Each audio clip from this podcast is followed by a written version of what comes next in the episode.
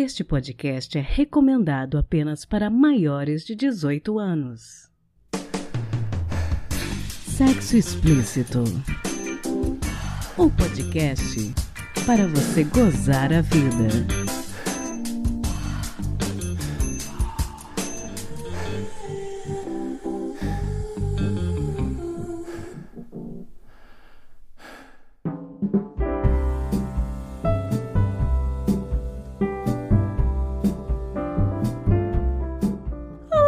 Taradinhas, tudo bem com vocês? Aqui quem fala é Priscila Armani e este é o último episódio do Sexo Explícito do ano. Muito feliz de ter conseguido chegar até aqui.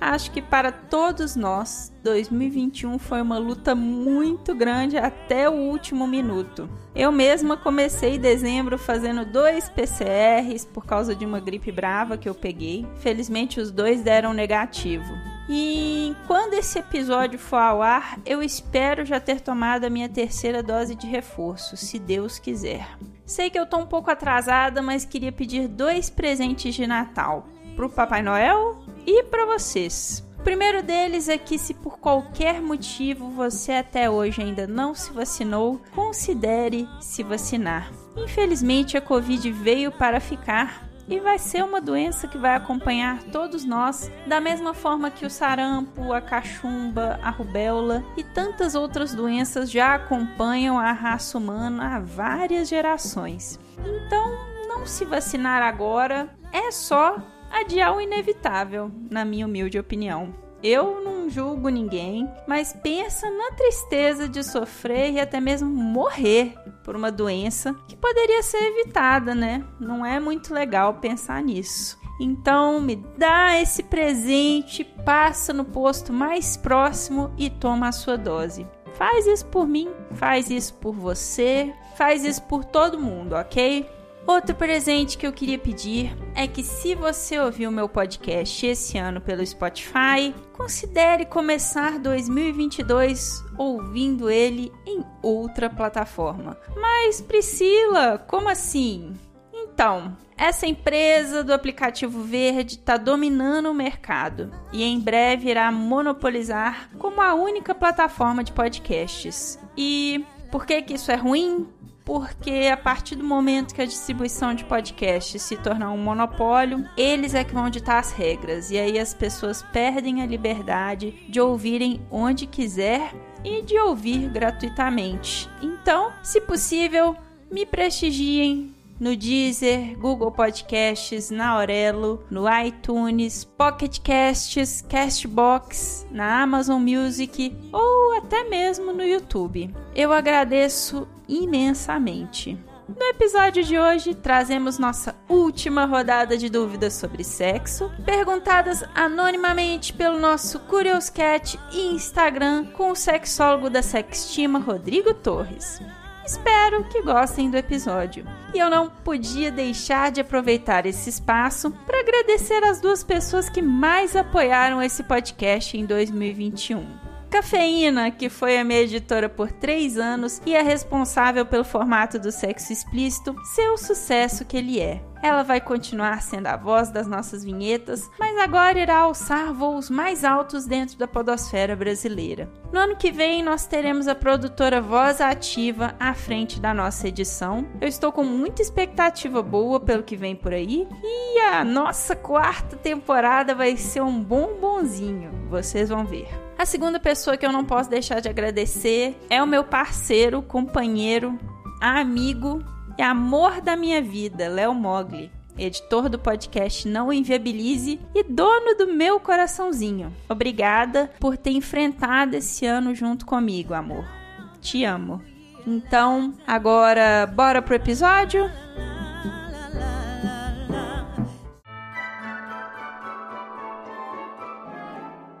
Bom, Rodrigo, caso os nossos ouvintes ainda, sei lá, né, nunca ouviram sexo explícito na vida, não sabem quem é você, se apresenta pra gente e fala um pouquinho do seu trabalho na Sextima. Oi, Pri, obrigado pelo convite mais uma vez. Eu sou Rodrigo Torres, sou psicólogo, sou sexólogo, sou especialista em terapia sexual, sou delegado estadual da Sociedade Brasileira de Estudos em Sexualidade Humana, SBRASH, aqui em Minas Gerais, e trabalho na Sextima né, há 11 anos, sou fundador da Sextima que é uma clínica de psicologia, sexologia e terapia de casal, onde eu e minhas sócias trabalhamos atendendo a pacientes com disfunções sexuais e com conflitos relacionais. Bom, hoje a gente chamou o Rodrigo aqui para conversar com a gente mais uma vez, respondendo perguntas, né, anônimas do pessoal do Curious Cat e do Instagram do Sexo Explícito. E aí eu vou começar agora com a dúvida de uma pessoa que está com questões relacionadas à ejaculação. A questão dela é a seguinte: eu sempre ejaculo sem pressão, ou seja, uma ejaculação sem jato,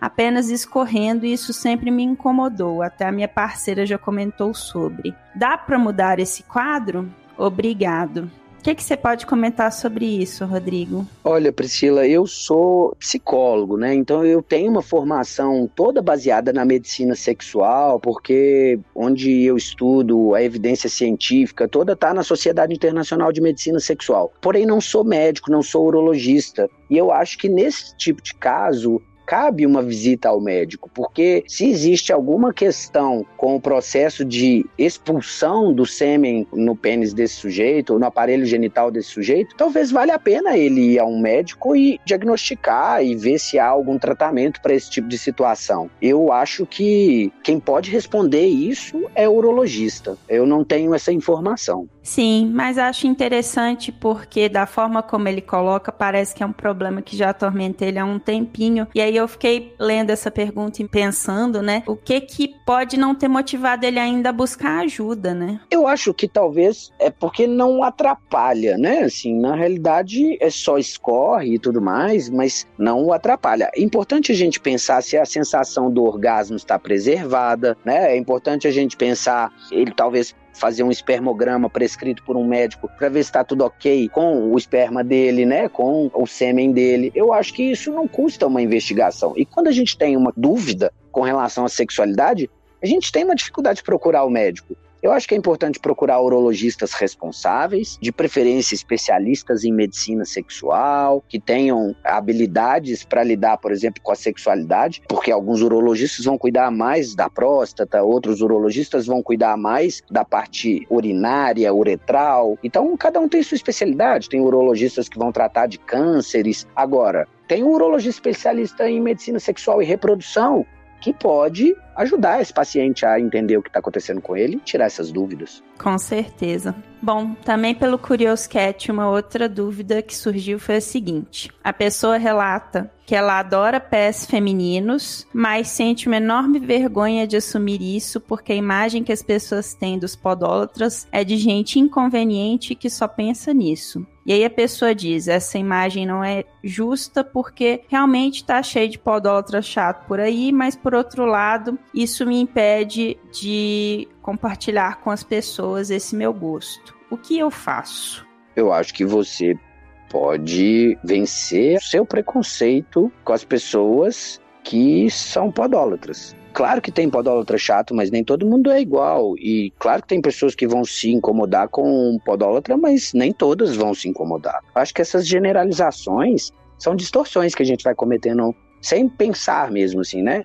Lendo a mente de todo mundo ou generalizando, são distorções cognitivas. Eu acho que a gente não precisa adivinhar o que vai acontecer. Se você não é um podólatra chato, se você é um podólatra legal, não tenha vergonha de se assumir um e de dizer: olha, eu sou podólatra, mas eu não, não me excito só através dos seus pés. Eu quero poder usar os seus pés como uma forma de me excitar, se não for incômodo a você, mas não é a única forma que eu tenho de me excitar. Então eu acho que a comunicação nesse caso e autonomia, né? Autoconhecimento que gera autonomia, vai fazer essa pessoa se libertar desse preconceito que talvez seja dela mesma, assim, em relação à podolatria e alguns podólatras que são inconvenientes, mas não são todos. Eu, na realidade, nunca tinha ouvido falar que os podólatras são inconvenientes. Ele ouviu falar, e eu conheço alguns podólatras, já estiveram no meu consultório para tratar outras questões e acabam dizendo que são, mas nunca ouvi reclamação de ninguém de podólatra inconveniente. É claro, se o fetiche ou se aquele comportamento é a única forma daquela pessoa sentir prazer, aí eu acho que ela vai se tornar inconveniente e vai acabar também se limitando muito à experiência sexual e aí as outras pessoas vão acabar se incomodando mesmo. Mas se essa é só mais uma forma de dar prazer e de sentir prazer,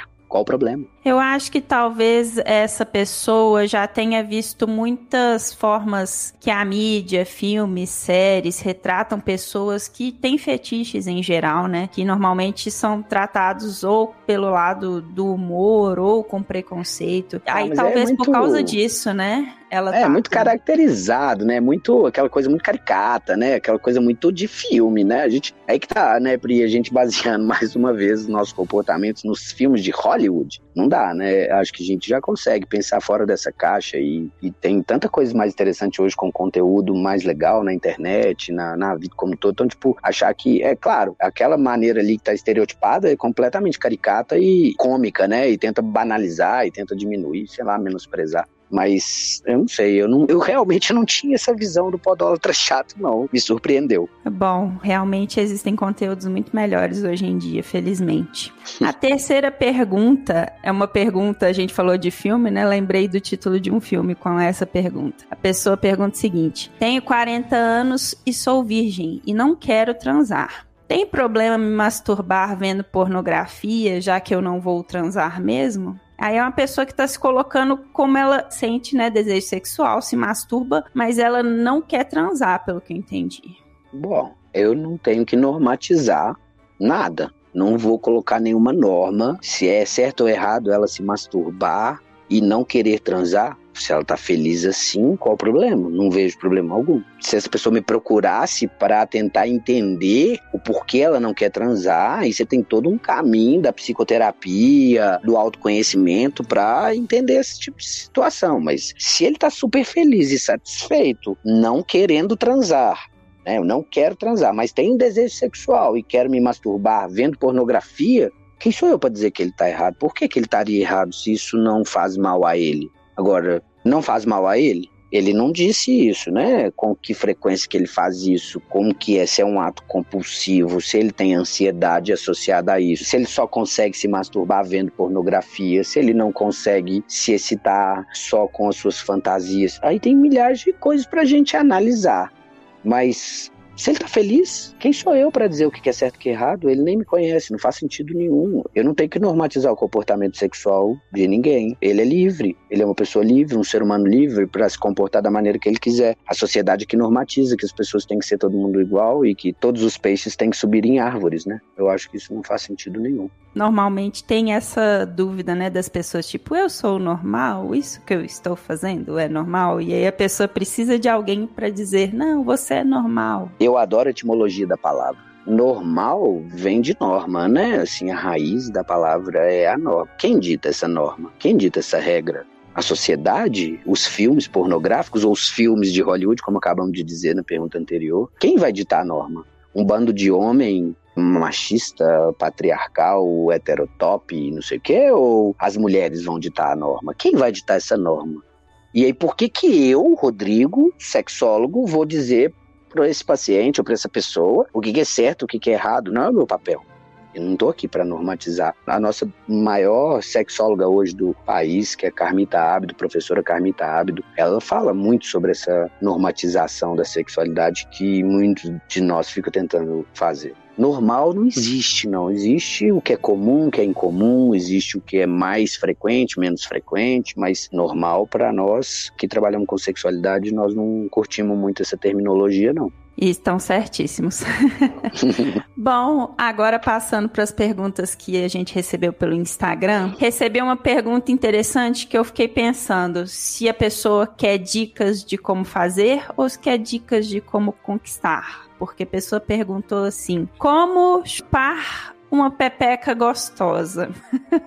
hum, pois é, agora ficou interessante, né? Ela tá falando que a pepeca é gostosa ou que a chupada é gostosa, né? A gente precisaria entender isso aí. Mas eu acho que como fazer sexo oral numa mulher de um jeito que seja satisfatório para ela é perguntando para ela como ela gosta. Eu não posso dizer como todas as mulheres gostam. E esses sexólogos, sexólogos que estão aí na internet dando dicas de como você deve fazer de um jeito padrão e generalizado, eu acho que é complicado demais, porque nem toda mulher sente do mesmo jeito. Então, eu acho que você vai ser super assertivo se você buscar consentimento e se você buscar entendimento sobre aquele ser humano, aquele indivíduo que está com você na cama, independentemente da liberdade, da intimidade que você tenha com ele ou com ela. Mas não existe um padrão. Então, como aquela pessoa gosta, é só ela pode te dizer. Então, uma boa relação, um bom sexo oral, tá ligado à sua curiosidade de saber como a outra pessoa gosta, como a outra pessoa quer. E ela vai te dizer, ela vai te informar e a partir daí vai ser talvez o melhor sexo oral da vida dela e da sua também. E quando a pessoa não sabe o que ela gosta, não sabe o que ela quer, como que a outra pessoa pode trabalhar isso? Descobre junto. A curiosidade, a vontade de chegar a um entendimento, a comunicação, a liberdade de dizer assim não tá legal, muda, faz assim, vamos tentar desse jeito. E se a gente mudar de posição? É a liberdade de ser imperfeito, é saber lidar com a vulnerabilidade, de não achar que você está ali performando nada, que você está ali fazendo um filme. Você está ali buscando, através dos sentidos e da conexão com a parceria, um entendimento do que é bom e do que é ruim, descobrindo, construindo isso juntos. Eu acho que é isso. É interessante, né? Bom, uhum. e a próxima pergunta, entrando um pouco naquilo que a gente conversou sobre normatizar as coisas, né? A pessoa pergunta o seguinte: é errado utilizar serviço de acompanhantes? Para quem? é errado para quem? Não, não é errado não. É a profissão mais antiga do mundo, né? Da prostituição e deveria ser mais bem reconhecida, eu acredito, como tal. Mas eu não acho certo ou errado, não. Eu acho que isso depende dos seus valores. Se tá tudo bem para você, se você não tá fazendo mal a ninguém e cuidando da sua saúde, eu não vejo nenhum problema se isso te dá prazer. É, com certeza. Uma outra pergunta que tem relação com o esperma e que eu acho que a gente pode reforçar aquilo que a gente já tinha falado, né? A pessoa pergunta assim: por que depois da relação sexual eu continuo a derramar esperma o dia todo? Bom, eu acho que é mais um caso para urologia, né? Eu acho que essa pessoa precisa tentar entender o que está acontecendo no aparelho urogenital ali. E isso só um médico pode fazer os exames e entender o que está acontecendo após a ejaculação, porque essa pessoa continua eliminando espermas, porque na realidade após a ejaculação você ejacula um volume de espermatozoide, de esperma, e aí, em geral, para-se de ejacular. Talvez fique algum resquício ali na uretra e fique um pouco na cueca, alguma coisa nesse sentido, mas não é o dia inteiro. Então tem, acho que mais um caso para a gente olhar com o urologista. Agora, eu queria voltar um passo atrás nessa pergunta anterior para a gente pensar também se essa pessoa está chamando de serviço de acompanhante mais do que uma garota de programa, alguma coisa nesse sentido. Um serviço de uma pessoa que vai acompanhá-la em reuniões, em jantares, em coisas desse tipo. E aí a gente tem que entender se essa pessoa está carente ou deficiente de companhia, né? De, às vezes, uma autoestima ou uma questão, ou às vezes com valores mesmo, né? De, ah, eu tenho preguiça de me relacionar numa relação de longa duração, no longo prazo com uma pessoa. Eu não quero ter que ficar conquistando, eu não quero ter o ônus dos relacionamentos e tudo mais, e eu quero me apresentar sempre com uma, uma acompanhante e que as pessoas creem que é minha namorada. Bom, eu acho que não há nada de errado, mais uma vez, mas às vezes a gente tem que entender a motivação de algumas decisões que a gente toma, né? Com certeza, sem pensar né, o que pode estar por detrás disso. Exato. Bom, tem mais uma pergunta aqui no Instagram que eu fiquei pensando se é o caso de um urologista ou se a questão está na cabeça da pessoa, porque ela pergunta o seguinte: Por que quando estou com uma nova pessoa eu demoro a gozar e às vezes nem gozo? E aí essa pessoa, eu tive a oportunidade de conversar um pouquinho mais com ela. E aí ela me falou que quando ela se masturba, ela goza normalmente, vendo pornografia goza normalmente, mas que a questão dela é ligada a uma pessoa nova, que ela acabou de conhecer. E aí, às vezes, ela sente que ela demora a gozar com essa pessoa nova. Ou que às vezes ela nem goza. Por isso que eu fiquei na dúvida se isso seria uma questão mais psicológica ou física. Olha, eu diria que é uma questão emocional, porque se na masturbação tá tudo bem, só que a gente tem que verificar o método de masturbação dessa pessoa. Porque às vezes a pessoa usa uma masturbação idiosincrática, quer dizer, uma masturbação pouco comum, que não se assemelha ao coito, e aí na hora que essa pessoa vai para a relação coital, por isso que a gente tem que entender uma coisa importante aí. Se essa pessoa só tem dificuldade com as primeiras relações, uma parceria nova. Porém, depois que a parceria deixa de ser nova, ela passa a ejacular mais facilmente com a penetração? Essa seria a nossa pergunta para fazer um, diagnóstico diferencial né, para entender se essa causa é psicogênica ou fisiológica, porque às vezes a pessoa se masturba com uma força e uma velocidade que dificilmente vão se assemelhar ao coito. E aí, na relação coital, ela realmente não vai conseguir ejacular. E aí, a gente precisaria tratar de maneira fisiológica um excesso de insensibilidade gerada ali na, na glande, no pênis. Agora, me parece que se for só com as relações iniciais, me parece ansiedade ansiedade de desempenho, gerando uma dificuldade de conectar com as sensações de prazer, alguma coisa nesse sentido. Então teria que conversar mais, teria que fazer mais perguntas, teria que investigar melhor para a gente poder dizer se é emocional, se é psicogênico ou se é fisiológico ou físico nesses casos. Mas em geral, a ejaculação retardada está ligada a questões emocionais. A gente tem mais indícios que são questões emocionais do que físicas. É, eu fiquei pensando muito nisso porque a particularidade de ser com uma pessoa nova, né, me chamou Sim. a atenção. Eu investigaria se depois que essa pessoa nova fica velha, se continua acontecendo ou não. Essa seria uma pergunta que eu gostaria que essa pessoa respondesse. É, Interessante. Bom, a última pergunta é uma pergunta que eu também não sei se a gente vai poder dar uma resposta direta ou só dar uma pensada a respeito, né? A pessoa pergunta o seguinte: existe uma conduta adequada para fazer dupla penetração?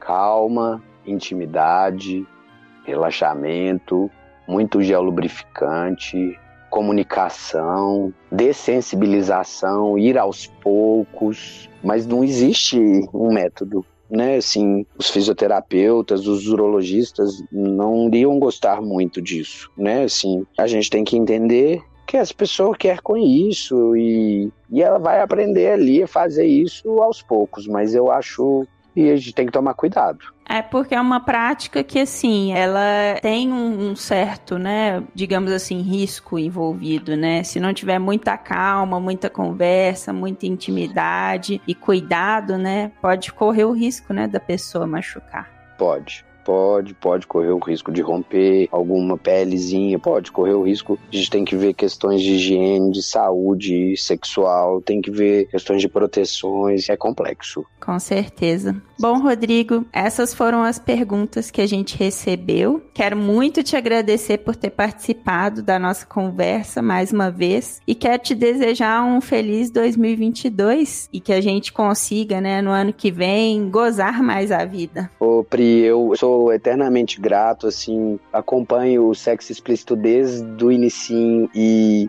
ver o tamanho que se tornou, as pessoas que estão sendo entrevistadas, só torna mais grandioso esse momento de estar aqui no final do ano, todo final do ano, você me convida e isso para mim é uma honra, quero continuar sempre e, e te parabenizar e também te desejar um feliz 2022. Acho que você está brilhando com esse papel, assim, o podcast, você sustentou isso ao longo de todos esses anos. Já tem o quê? Uns três ou quatro anos, né? Ou mais, Pobiar. Estamos indo ano que vem para a quarta temporada. Quarta temporada, então. Eu tô, assim, lisonjeado de fazer parte disso tudo. Te agradeço demais. Mais uma vez, foi uma honra participar. Eu que agradeço, a honra é nossa.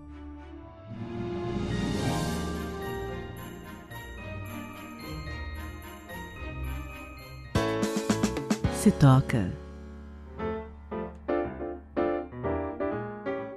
Gente, como vocês devem ter percebido, surgiram dúvidas para o Rodrigo Torres, que são dúvidas da área da urologia, e o Rodrigo, apesar de ser o melhor sexólogo que eu conheço, nem sempre consegue responder a questionamentos mais específicos desse tipo, né? Isso me levou a pesquisar e trazer para a dica de hoje uma possibilidade para vocês, pessoas com pênis que me ouvem, tirarem essas dúvidas de uma maneira mais imediata e específica. Hoje eu quero falar do portal Homens. Se escreve O-M-E-N-S. Homens, sem o H. Esse é um portal de teleatendimento para consultas e tratamentos sexuais com urologistas brasileiros formados em sexologia. Então, você pode se consultar com um especialista de qualidade na sua casa ou onde quiser, no momento que você tiver disponível, a partir de R$ 69,00 por consulta. Eles também te dão a possibilidade de você encomendar os medicamentos que precisar com discrição por meio de farmácias parceiras deles que podem ser entregues onde você quiser. Eu descobri esse portal pesquisando sobre podcasts da área de urologia. Eles têm um podcast chamado Homenscast, com episódios curtinhos e informativos sobre sexualidade. Ouvi um episódio recente deles sobre lubrificantes que eu gostei bastante, que traz os tipos de lubrificantes e quais as melhores formas de usar. Muito bom mesmo, eu recomendo. Então, a dica de hoje para você ouvinte que porventura queira saber mais sobre assuntos como problemas de ereção e ejaculação precoce é acessar homens.com.br e começar o ano novo mais feliz e gozando mais a vida. Vou colocar no post deste episódio no nosso site todos os links para o portal e para o podcast que eu mencionei. Essa dica não foi patrocinada e eu penso que se ela ajudar pelo menos um ouvinte sequer que esteja atormentado por alguma dessas questões, já terá valido a pena. Beleza?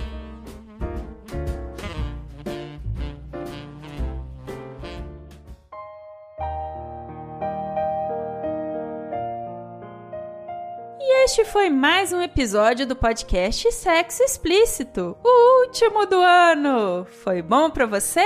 Lembrando que todas as informações sobre esse e os demais episódios estão em sexoexplicitopodcast.com.br. Nosso site é o melhor lugar para você ouvir o nosso podcast. A partir do dia 1 de janeiro, nosso PicPay está encerrado. Em 2022, se você quiser ser meu contribuinte, terá duas opções. Pelo nosso Apoia-se em apoia.se barra Sexo Explícito Podcast e pelo Pix do podcast, que é também o nosso e-mail de contato, sexoexplicitopodcast.gmail.com. Também a partir do ano que vem, não teremos mais as recompensas do podcast. Esse ano eu falhei muito com vocês em entregar as newsletters, as lives e os sorteios, e não seria justo continuar com isso no ano que vem. Então, em 2022, nós vamos ter só duas recompensas para os nossos contribuintes: fazer parte do nosso grupo do Telegram e ter o seu nome falado ao final dos nossos episódios. Além, é claro, do meu imenso amor e gratidão por vocês. Essas recompensas eu prometo entregar sempre. E pela última vez esse ano, digo que este episódio jamais seria possível sem os meus contribuintes do mês de dezembro, pelo PicPay e pelo Apoia-se. Leonardo Santos, Mariana Foster, Magno Leno, Sérgio Garcia, Isabela Negri Neves, Beatriz Fuji. Adriele Oliveira, Tamara Lolégio, Leonardo Barbosa, Dri Cabanelas, Cleidson Diniz Teixeira, Tabata Lima, Rogério Oliveira, Gustavo Neto, Josias Pereira, Guilherme Fioroto, Ryan Carlos, Souza de Lucas, José Victor de Macedo, Fabrício Silva Nascimento, Fagner Machado Martins e Valdice Almeida. Obrigada demais por apoiarem Mulheres Podcasters muito obrigada por ter sido meu ouvinte em 2021. E eu espero que no próximo ano eu continue a merecer um lugar na sua playlist. Estamos no Instagram, no arroba Sexo Explícito Podcast, e você também pode me ouvir em qualquer agregador de podcast de sua preferência, além de Deezer, iTunes, Google Podcast e também no YouTube. E aí, o que, que você está esperando? Bora gozar a vida? Nos vemos de novo em 7 de fevereiro. Beijo!